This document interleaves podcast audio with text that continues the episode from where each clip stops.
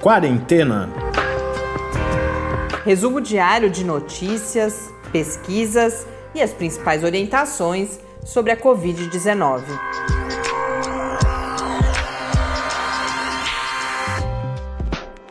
Quarentena, dia 220. Olá, começamos agora nosso do centésimo vigésimo encontro aqui no Quarentena.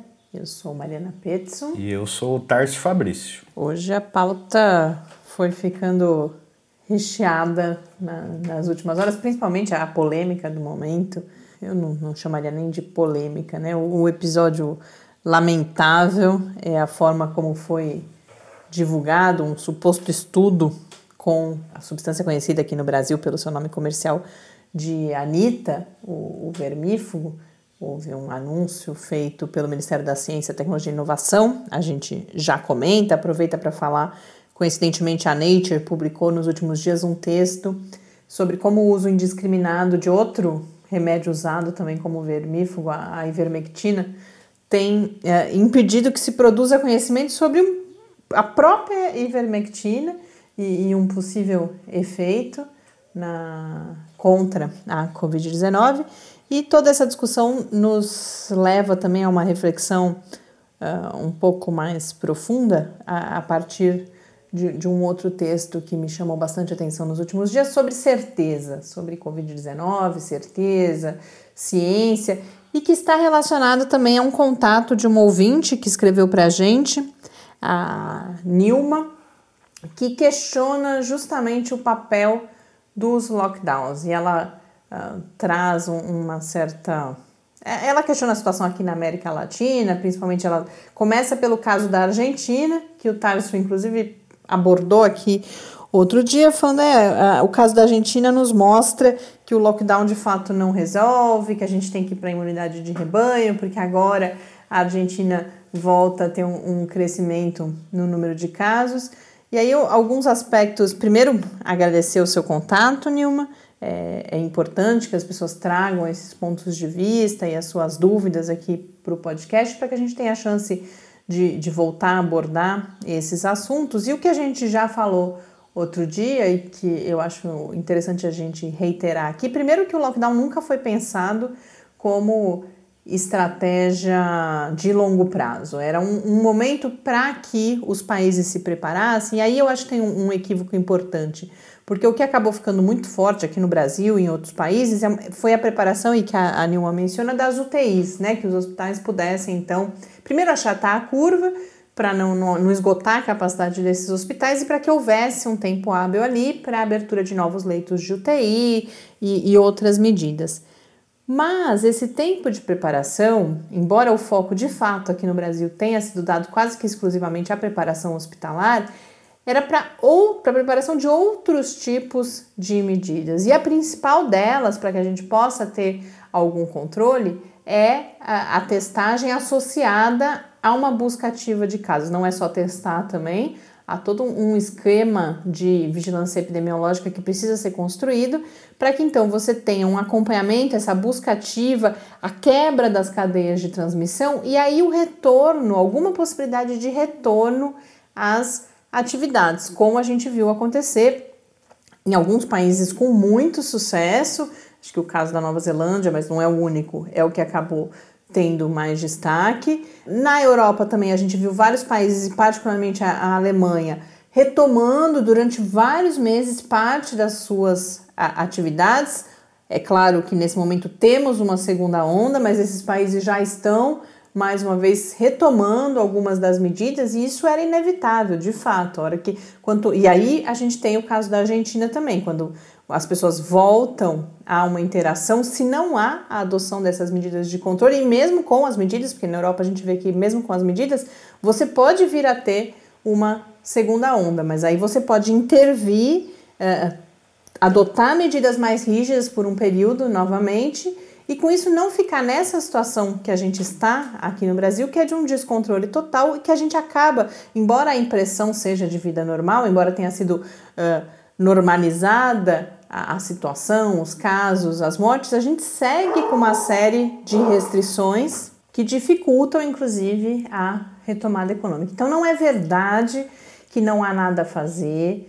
A imunidade de rebanho, a gente falou várias vezes aqui ao longo dos últimos dias, não há nenhuma evidência de que ela possa ser uh, alcançada e principalmente adotada como estratégia de política pública. Imunidade de rebanho diz respeito a, uh, um, um, a indicadores, a cálculos que tem a ver com a vacina. E a, a, gente tem exemplos em outros países, inclusive aqui na América Latina. Eu não conheço a fundo a situação do, dos diferentes países que a que a Nilma traz para a gente. Inclusive, qualquer coisa que eu dissesse aqui seria achismo. A gente pode buscar voltar a esse assunto outras vezes, conversar, inclusive, com especialistas, possivelmente com o próprio professor Bernardino, que traz aí sim um exemplo daqui da América Latina, que é o do Uruguai, que tudo bem, é um contexto diferente, é um país menor, mas que adotou políticas de rastreamento e conseguiu manter a pandemia sob controle. Então a gente tem que como a gente vem dizendo, tomar, a gente sabe que esse é um discurso corrente de que não há nada a fazer, mas há uma intenção por trás desse discurso e não é verdade. A gente tem N exemplos ao redor do mundo. Não é uma situação fácil para país nenhum, mas há diferentes formas da gente sobreviver e da gente passar por esse período até que seja possível chegar num momento de eliminação ou de uma transmissão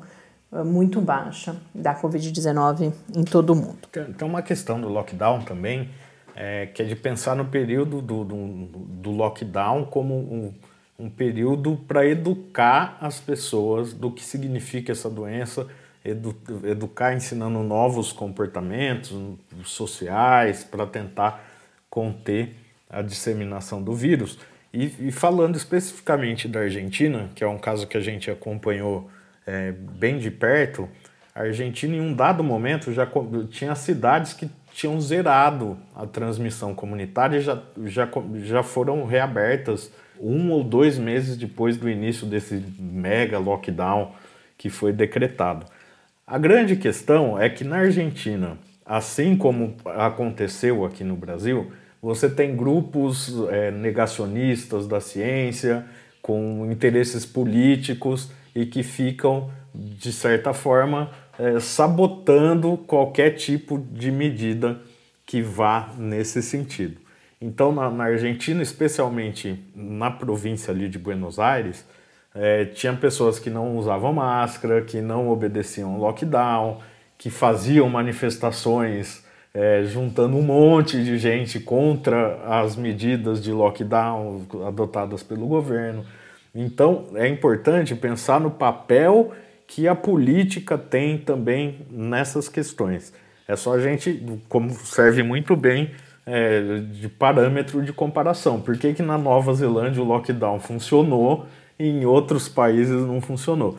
Porque teve uma adesão muito grande da população e não teve nenhum caso dessas brigas políticas e manifestações. Uma liderança, uma liderança, uma muito liderança forte, forte mensagens firme. claras, que é o que vários especialistas. Aí sim, se a gente tem uma série de dúvidas sobre quais são as melhores medidas a adotar no controle da pandemia, se tem uma área em que há estudos uh, uh, trazendo várias, muitas evidências, é essa, por exemplo, de que lideranças fortes, mensagem, mensagens públicas claras e inequívocas, um, um senso de compartilhamento ali, de cidadania, as pessoas se sentindo responsáveis pelo futuro do seu país. Tudo isso contribui para o sucesso dessas medidas, como o, o Tássio aqui aponta para a Nova Zelândia, né? Exatamente. Então, é, assim, não é que o lockdown não funciona, ele funciona se ele for feito da forma correta, se for um lockdown de verdade.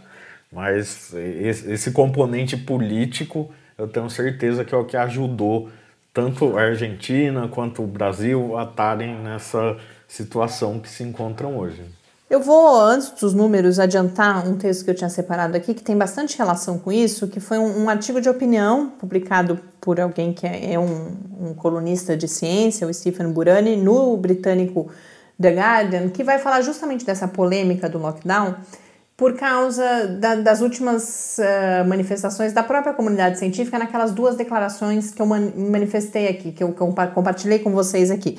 O, a primeira foi a declaração de Great Barrington, com aqueles que advogavam justamente que o lockdown não deveria mais ser adotado, e depois a gente teve um outro grupo de cientistas mostrando que não, não há evidência científica nenhuma para essa posição contrária a um lockdown. E aí, nesse artigo do The Guardian, esse colunista ele traz uma reflexão sobre primeiro o papel dessa ideia de que devemos seguir a ciência e as evidências científicas na COVID-19. Isso é relativamente simples de ser dito e de ser concretizado quando você tem uma ciência já mais uh, consolidada, evidências científicas, um corpo de evidências ali já mais robusto.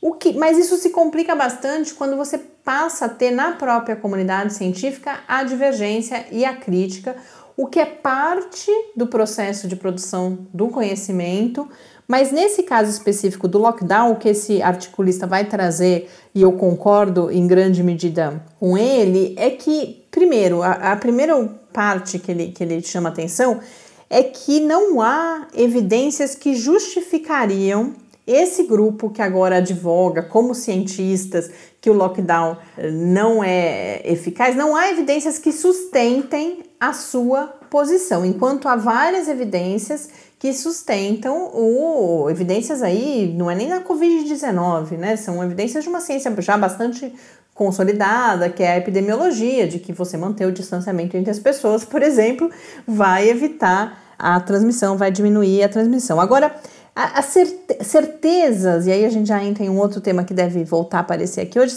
certezas são bastante escassas na, nesse contexto da pandemia. E aí ele vai falar em cautela, que eu acho que esse é um primeiro ponto importante. Ele vai dizer que em um cenário de incerteza como esse que a gente vive, portanto, traduzir o conhecimento disponível em políticas públicas significa, sobretudo, você tentar manejar o risco. Então a gente não tem a, a, a melhor resposta, a gente tem experiências uh, diversas ao redor do mundo, com, com características diferentes que deram mais ou menos certo, mas a gente tem que tentar com esse conhecimento disponível. Ele coloca, eu acho que isso que ilustra bem uma colocação que ele faz depois, que ele fala quão catastrófica seria uma pandemia que fosse deixada totalmente sem controle.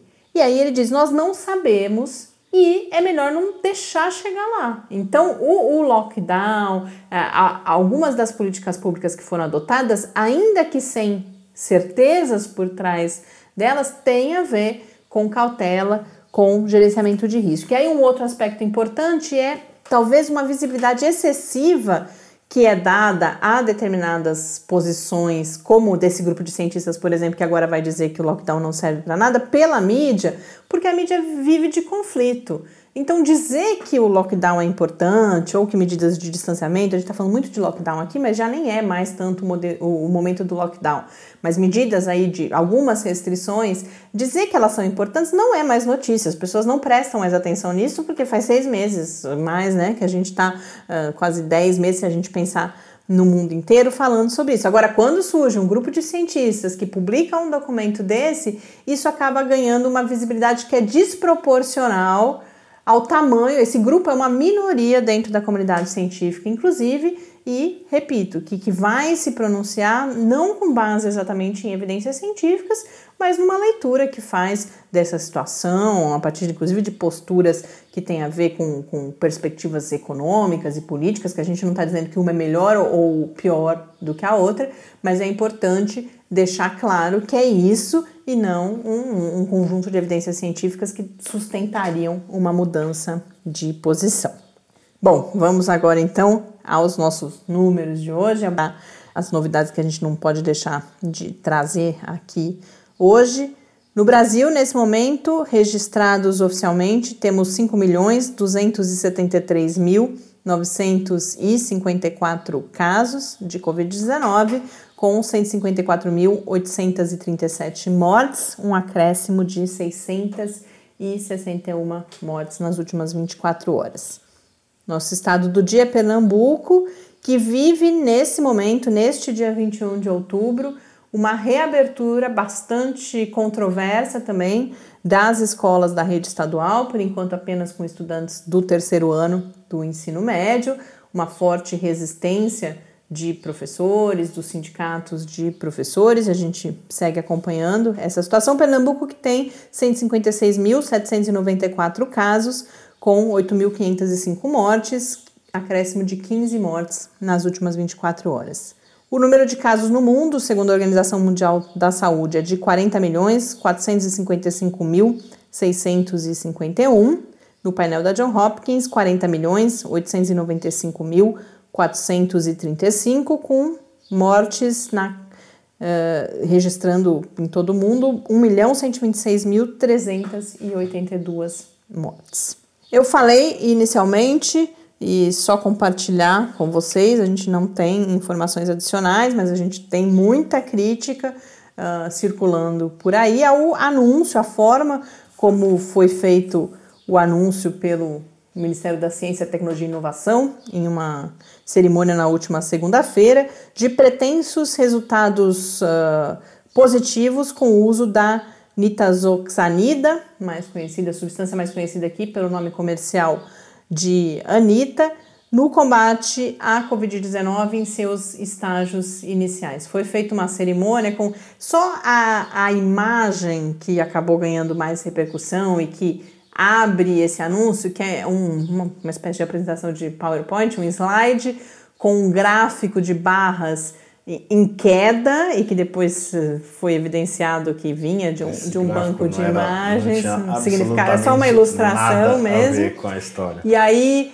uh, escrito Anitta funciona, ou Anitta, não lembro se era o nome, se era o nome comercial, funciona, é eficaz, e aí um, um carimbo de comprovado. Só isso, mesmo que a gente tivesse um estudo já publicado, que já tenha passado por revisão por pares, só a ilustração de um resultado científico dessa forma, a gente já deve desconfiar, porque nenhum estudo científico traz esse grau de certeza, isso é sensacionalismo, sem dúvida nenhuma, mas tudo é muito piorado porque não houve qualquer disponibilização dos dados, de detalhes sobre esses estudos. Para quem não lembra, é, os estudos com a, com a Anitta foram é, divulgados com bastante alarde pelo ministro ainda em, em, abril, e agora, supostamente, uma pesquisa realizada pela Universidade Federal do Rio de Janeiro, a pesquisadora responsável estava presente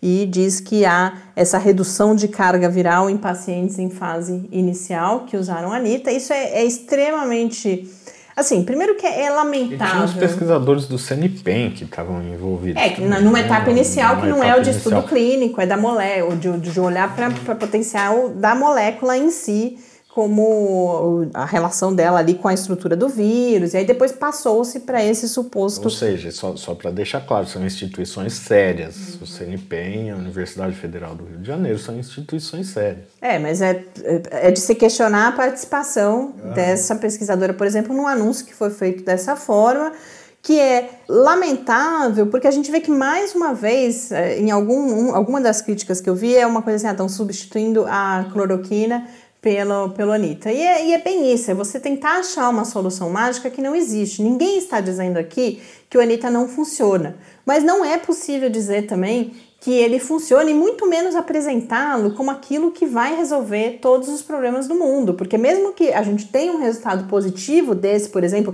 quando esse estudo for publicado, se ele for publicado, se ele passar pelo processo de revisão por pares, ele não vai resolver todos os casos de Covid-19. Então, primeiro que a mensagem não pode ser essa e não, não, faz o menor sentido. Então, a gente percebe que a intenção por trás dessa divulgação é qualquer uma menos contribuir para o enfrentamento da pandemia de Covid-19 aqui no Brasil. Então, mais um episódio realmente dramático aqui no país. É, eu, eu vi algumas informações de alguns pesquisadores que estavam acompanhando um pouco mais de perto essa história que esse trabalho já foi enviado para duas revistas e não foi aceito nenhuma das duas e agora foi enviado para uma terceira revista. É, como eles mesmos falam, isso não quer dizer que o trabalho não ter sido aceito não, não seja um trabalho válido, etc. Pode ser uma questão de formatação do trabalho, alguma não quer dizer que o que está lá não é válido. Então agora enviaram para uma terceira revista e vamos esperar para ver se é aceito, se essa revisão por pares traz alguma, alguma luz sobre essa história toda, né? É, o que a gente sabe é isso. A gente, a gente pode ter resultados positivos, a gente torce para que haja.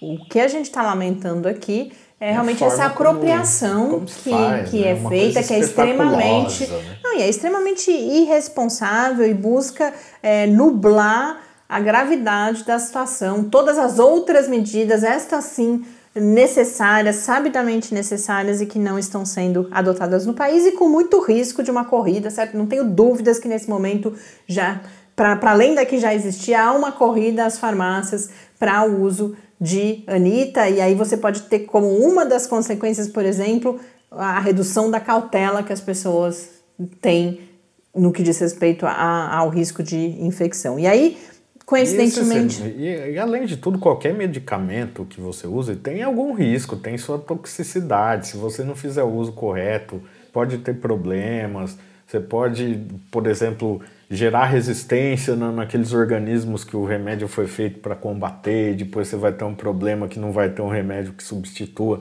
que é o que está acontecendo com o antibiótico, azitromicina, por exemplo, que todo mundo saiu tomando é, já tem vários relatos de, de um aumento significativo na, na, na, resistência das bactérias para esse medicamento.